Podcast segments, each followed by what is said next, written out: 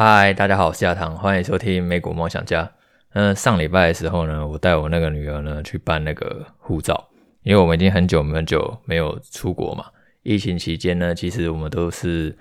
被关在岛上，然后呢，所以那护照呢就过期了。然后如果护照它有效期呢不是在半年以内的话，其实呢就是出国的话可能会被海关刁难。所以呢，我们上礼拜五的时候呢就去办那个护照。那现在呢？办护照，如果在台北的话，就会到那个外交部的领事局。然后我们差不多九点到那里，然后现场就已经排了差不多两百多个人。然后我们在那边等了差不多快要两个多小时。然后等了两个多小时以后呢，就拿到一张号码牌，然后还要再等两个小时，然后才可以开始办护照。所以前前后后呢，总共花了差不多四个小时的时间。就因为现在之前疫情期间，其实根本没有人在出国嘛，所以那时候都不会有什么人。当然现在大家自从解封之后，然后就开始，当然一定会想要一窝蜂的出国嘛，包括我们自己，然后才知道哇，现在办护照的人真的是人山人海。你等了两个小时，我们在外面等哦，想说终于可以换我们办了。原来那两个小时只是为了拿牌而已，拿到那个号码牌，拿到你可以办护照的一个资格。然后呢，剩下两个小时再继续排排真正办那个护照。那其实现在护照它是可以那个线上预约，外交部它有开发一个那个网络预约系统。然后，但是那个网络预约系统，我觉得好像有一种只有做一半的感觉。就你在那里，你可以先传那个护照照片，然后呢，事先呢登记好资料。但是呢，并不是说全部都在线上完成。你线上填好这些资料之后呢，你还是呢要到那一个外交部领事局，然后把那个资料印出来以后呢，再给那一个柜台人员确定过，确定过是 OK 之后呢，你才可以申办护照成功。可是我觉得可能是因为那一个办护照的人真的是太忙太忙了，因为他就算每一个只有看一分钟就好了，假设有四百个的话，他就要看四百个分钟，就要看五个小时，然后中间午休都是没有在休息的。所以呢，我等了差不多四个小时，然后轮到我还有女儿呢要去办护照的时候，然后我们一定戴口罩啊。我发现他连叫我们的口罩脱下来都没有，他根本连看都没有看，他就直接盖章了，然后就说你的护照已经 OK 了，然后你什么时候可以来领这样子，就其实基本上没有在检查。那我觉得可以理解啦，因为他应该已经是办到已经非常非常厌世，因为我后面还有好几百个人，他不可能一个一个这样去看。会办得非常非常的累，但是我就觉得其实这种工作应该就都可以线上来完成就好了。就如果说我们可以线上传照片，然后呢可能线上传一些户籍成本，然后外交部那边后台收到资料以后，然后就直接通知我们什么时候来拿护照就可以了。这个线上验证应该并不是很困难一件事情，而且还可以让这些柜台人员并不需要那么的忙碌，然后一定要在现场大排长龙这样子。就有些事情，我觉得好像还不是很能理解。就是如果他既然都已经开发这个线上系统，但是最后却只有做一半，然后剩下一半你还是要自己出门去完成，我觉得这样好像会浪费很多人的时间。好，不过还是提醒大家，就是出国前就是记得看一下自己护照效期有没有过，因为呢，三年的期间一定很多人都是是空白嘛，都不会出过国，然后搞不好护照过期都不晓得。像我是最近才发现。就提醒大家，就是出国前要记得检查一下。那我们来讲一下最近美股盘势的重点，以及呢我对于今年呢美股的看法。因为二零二二年就是终于结束了嘛。那回顾二零二二年呢，应该很多人会觉得不想要想起来，因为二零二二年呢，其实应该是自从二零零八年金融海啸以来呢，算是一个不仅经历一个比较深的跌幅，而且修正时间也是特别长的。我们几乎一整年过去十二个月。都是看着股市在下跌的时间度过，就很少股市就是有出现比较上涨激昂的情绪，绝大多数都是比较低迷的。如果你去回顾整个二零二二年的话，标普五百指数呢下跌百分之二十，然后纳斯达克指数呢下跌百分之三十五，然后美股呢它也创下了二零零八年金融海啸以来最大跌幅。然后如果你去看科技股的话，那就是跌得更惨，像是苹果、微软它都跌百分之三十。然后，亚马逊呢也跌了百分之五十，Google 跌了百分之四十，那特斯拉它之前最盛的时候，甚至跌了百分之七十，就基本上科技股相关的更是一个重灾区的重灾区。但是因为俄乌战争爆发的关系，其实能源股还有军工股呢，都大幅度的上涨。像是今年标普五百指数啊，它涨最多是那一个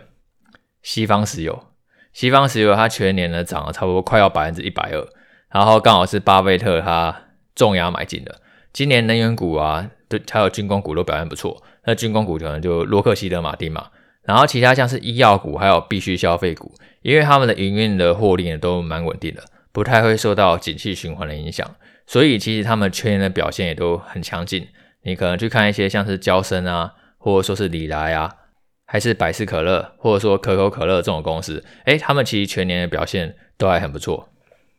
所以假设你的投资组合呢是有分散产业配置的话，那你的整体跌幅应该是不会说只有买科技股那样，就是会跌到非常非常的深。不过去年呢，就是会觉得很困难的一个点，可能就是。诶，以前我们刚刚会讲说，诶，股债配呢，就是可以降低投资组合波动，是一个很棒的资产配置方式。当然，在去年呢，也会发现说，这样的方式是完全没有用的嘛。因为债券在零利率的时候，其实它可以为你提供保护的作用，其实就很小了。因为债券是零利率的意思，就是说，现在债券价格非常非常的贵，买它没有什么搞头，因为没有什么配息嘛。所以呢，在二零二一年零利率的时候，那时候买债券其实吸引力真的很小。然后后来，二零二二年真的就业力引爆嘛，因为那个联准会升息的关系，然后让债券价格呢跟着大幅度的下跌。美国十年期公债跌幅啊，它是创下了那个百年的记录，也因此呢，也就看到说，诶，股债呢就难得出现一起大跌超过百分之十，这百年以来是没有过的。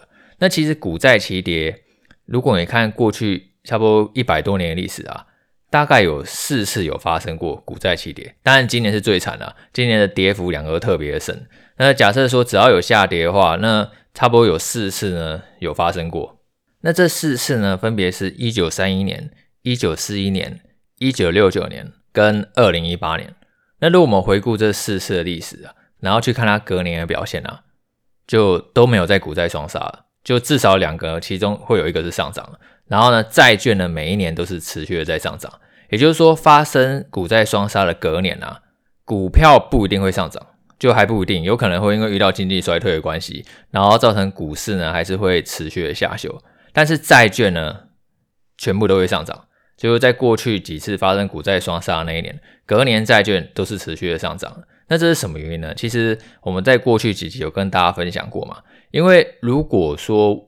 现在通膨其实已经还蛮明显，已经在下滑见顶了。因为像是二手车的价格，或者说是能源价格，诶，都蛮明显已经下修了。通膨蛮高几率已经过去了。联准会的升息循环呢，是蛮有机会在今年的上半年呢就可以达到一个峰值，然后之后下半年可能就会开始降息，然后或者说可能就是也不会再继续升息了。那这样的话对于债券呢其实是有利的，甚至呢假设因为现在那么高利率。然后如果说真的为消费者带来一些压力的话，然后造成说经济开始趋缓，企业获利开始下修，那这样的话，其实联准会它真的开始去降息的时候，是很有机会去推动债券呢逆势上涨。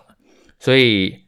在二零二一年联准会还是零利率的时候呢，那时候股债配其实坦白说意义没有很大，因为两个都非常贵。但是现在股债配，诶，我觉得又可以了，因为现在债券利率已经拉起来了。所以债券呢，它未来替你投资组合提供缓冲的作用，哎，就会渐渐开始又发挥出来了。因为呢，现在债券有吸引力，然后甚至它可能会受惠联准会呢再度降息，然后去逆势的上涨。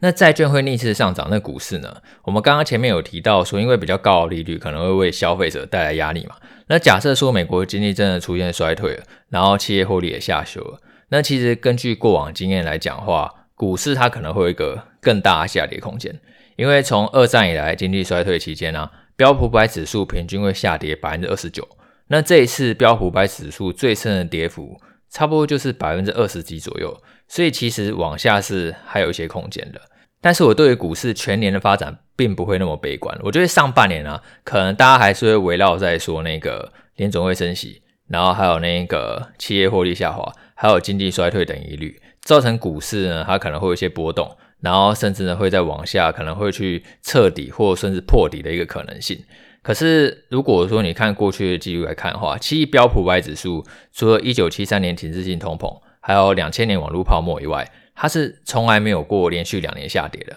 甚至如果说标普五百指数它当年的跌幅特别深，例如超过百分之二十，那隔年平均上涨报酬平均是百分之二十七。所以我对今年的报酬会比去年好，诶，这点我其实还是蛮有信心的。只是可能它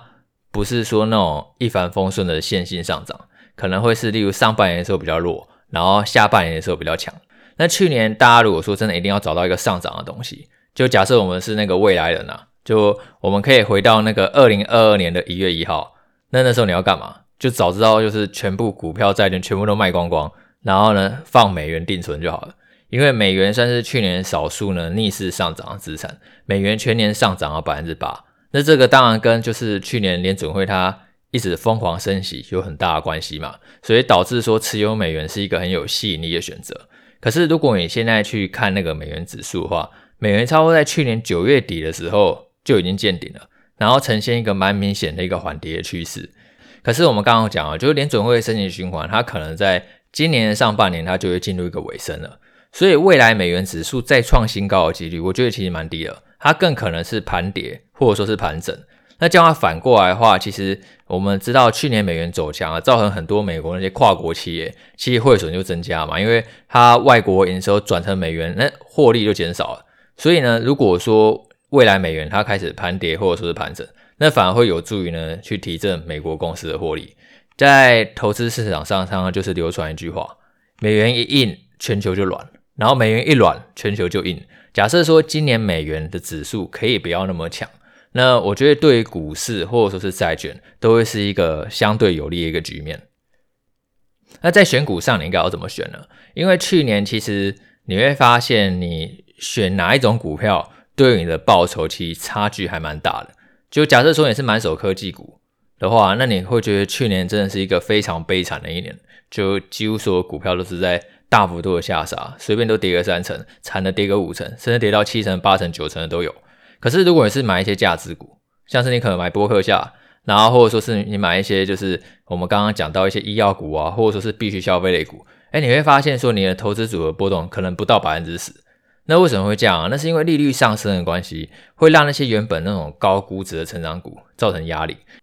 以前利率在零的时候，你会觉得说本益比二十倍、三十倍很便宜啊，但是现在利率上升到百分之五的时候，诶，那你就会考虑一下了。哎，二十倍好像有点贵，三十倍太离谱了。然后我放在银行就可以领百分之五，所以我可能会估值明显的下修，下修到二十倍、十五倍，甚至更低。所以你会发现说，在二零二二年的时候，成长股呢是出现一个明显的修正，然后价值股则表现出色。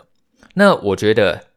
如果以今年来看的话，因为我们提到说，升息循环还会在二零二三年上半年呢就达到一个顶峰了，所以我觉得其实成长股的话，它还是会迎来一个转机。因为其实估值都是相对啦，去年成长股修正那么多，估值已经明显下滑。然后假设说这些成长股，例如像是苹果、微软或者是 Google 等，他们假设说未来竞争力还是很棒，然后成长动能还是很强，那其实现在估值就会很有吸引力。只要说当市场相信了，诶，未来通膨会下滑了，利率见到顶峰了，企业获利还是会持续成长，那资金又会轮动到跌升的科技股。反而说现在其实就是都在相对高位的一个价值股啊。就你反而不适合说真的过度的去追高，当然我还是会觉得说，就是分散配置的话，会有助于让你整个投资组合波动呢会降得更低，所以我还是会去逢低布局一些医药股或者说是必须消费类股，像是我们之前专栏文章诶有介绍一些必须消费类股嘛，当然是麦当劳，然后或是娇生，或者是宝侨，还是百事可乐等等，他们可能负债比重都相对低，然后现金流量很高，然后股息发放很稳定。而且最重要是，它有一个定价权。因为前几天呢，就是有一个专栏的读者，然后他还问我说：“哎，你觉得美国电信股怎么样？美国电信股可不可以投资？”然后那时候我就跟他讲说：“我觉得其实你只要看一下，说你觉得你的电信费会不会涨价就知道了。因为你会发现说，其实你每一个月缴的电信费啊，并不太能够涨。”甚至他们之间彼此竞争是很激烈，这在美国也是这样子。而可是五 G 的资本投入偏偏又很大，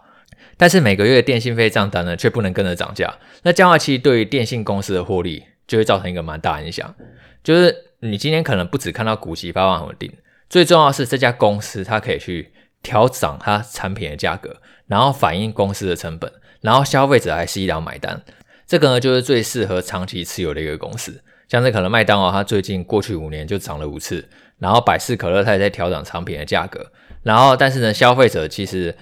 虽然说可能心里会不爽，但是他还是会继续的买单。那投资这种公司相对来讲的话，就比较安心。可是如果说你去投资一些可能美国电信公司，你会发现说，诶，它只要一涨价，诶，消费者就转到其他电信公司了，那这样的话可能就并不是一个那么好的一个选择。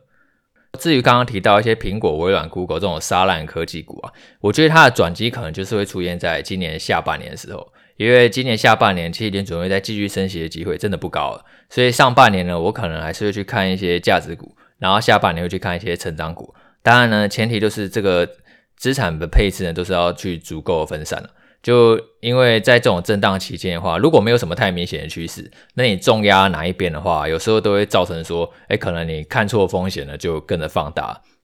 那这一周呢，其实有几个数据呢，我觉得是大家可以去观察的。像是一月五号的时候呢，会公布那个 ADP 的就业人数，然后呢，六号呢，则是会公布那个十二月非农就业人数，还有那个失业率。那其实可以从就业数据呢，去观察那个美国劳动市场的变化。就假设说失业率开始攀升的话，那可能大家担心的经济衰退的剧本也会开始发生。然后失业率上升的话，消费力就会下滑，那企业获利可能就会下修。那可能就是像现在很多华尔街预期的，就诶经济衰退发生了，那股市它可能要打第二只脚，或者说直接呢再破底的可能性呢都会提升。就是上半年的波动可能还是会比较大了。但是我觉得，因为现在股市它真的也是已经跌蛮多，所以往下跌幅，我觉得可能也不会到非常的深，只是可能这波动上，大家就要有一些心理上的准备。然后再来就是特斯拉，它刚刚公布了那个去年第四季的交车量，特斯拉它在每一季结束后的第二天就会公布，其实速度算非常的快。那因为之前有跟大家聊过嘛，因为上海工厂它已经传出减产甚至停产的一个消息，所以原本分析师是预计说第四季的交车量是四十五万辆，那现在已经下修为四十二万辆。那这个过往特斯拉交车量的数据啊，常常都会大幅度影响股价，因为马斯克他自己最注重的指标也是交车量嘛，他一直多次的强调说，他希望未来几年特斯拉的交车量呢可以维持成长百分之五十。那刚刚特斯拉公布的交车量是四十点五万辆，所以其实是不如市场预期的四十二万辆的。虽然说这四十点五万辆还是创了新高，它相比上一季呢成长了百分之十一，然后相比去年同期呢成长了百分之四十。然后如果说你去看二零二二年全年的目标的话，是总共一百三十一万辆，成长了百分之四十。不过刚刚我们提到马斯克的目标是年成长百分之五十，然后交车量达到一百五十万辆。所以其实二零二二年的话，其实并没有达到马斯克的标准。然后刚好就是今年二零二三年，就美国经济衰退风险又开始在提高，然后在这种节骨眼，特斯拉又开始去停产或者说是减产。那这样的话，对于特斯拉的利润可能都会造成一些影响。因为如果说真的经济衰退，电动车买气很有可能会下滑嘛。然后之前其实马斯克他也提到说，在这种情况下的话，特斯拉很有可能会降价。那最近其实他也已经在这么做，他开始在降价。那降价的话，一定会去牺牲那个特斯拉利润。就原本原本假设说今年可能经济呢还是正常的发展，然后大家手上还是有钱，然后呢特斯拉它交车量持续的成长。就如果说假设今年呢特斯拉它交车量成长百分之五十，每股盈余成长百分之四十的话，那每股盈余呢可以达到差不多五点六美元左右。那假设说你用现在股价推估的本益比的话，只有二十二倍，其实是非常便宜的。但是现在难的点就是说，其实这个每股五点六美元很有可能今年是会达不到的，因为今年假设说经济衰退真的发生的话，然后呢特斯拉也在降价，那利润一定会大幅度的减少嘛，那到时候股价它可能又会有更低的一个可能性，很多人都在喊救救特斯拉，搞不好特斯拉九十九元真的就快要可以看见了，也不一定，就是可以看到双位数的特斯拉。不过风险报酬都是相对嘛，虽然说特斯拉它今年的利润可能不会太好，但是假设说特斯拉它价格真的降低了，然后让它市占率更加的提升，其实它市占提升的话，会让它未来自动驾驶的那一个业务呢是成长会比会是更大的。因为如果说未来特斯拉它那个自驾呢更加的普及，然后大家去订阅那个自动驾驶的话，那个利润的毛利率其实是更高的。只是你可能就是要去度过说未来一段呢景气逆风的一个时期。然后特斯拉他在一月中的时候，他有去公布那个那个第四季的财报嘛，然后他今年的看法，就看一下说他今年的交车量成长目标是怎么样。就在这种就是景气逆风一片情况下，他会不会去？砍他那个未来成长的目标，假如他真的砍的话，那可能就是今年呢，特斯拉的股价还是会在相对一个打底一个阶段。等到说，哎，景气真的复苏了，那特斯拉交车量才可以维持过往成长百分之五十一个动能。因为马斯克他二零三零年的目标是两千万辆嘛，所以其实长线来看的话，就假设这个目标真的达成，那现在特斯拉股价真的非常的便宜，但是你就是要去度过这段呢景气的逆风才行。好，那今天就这样，我们下次见，拜拜。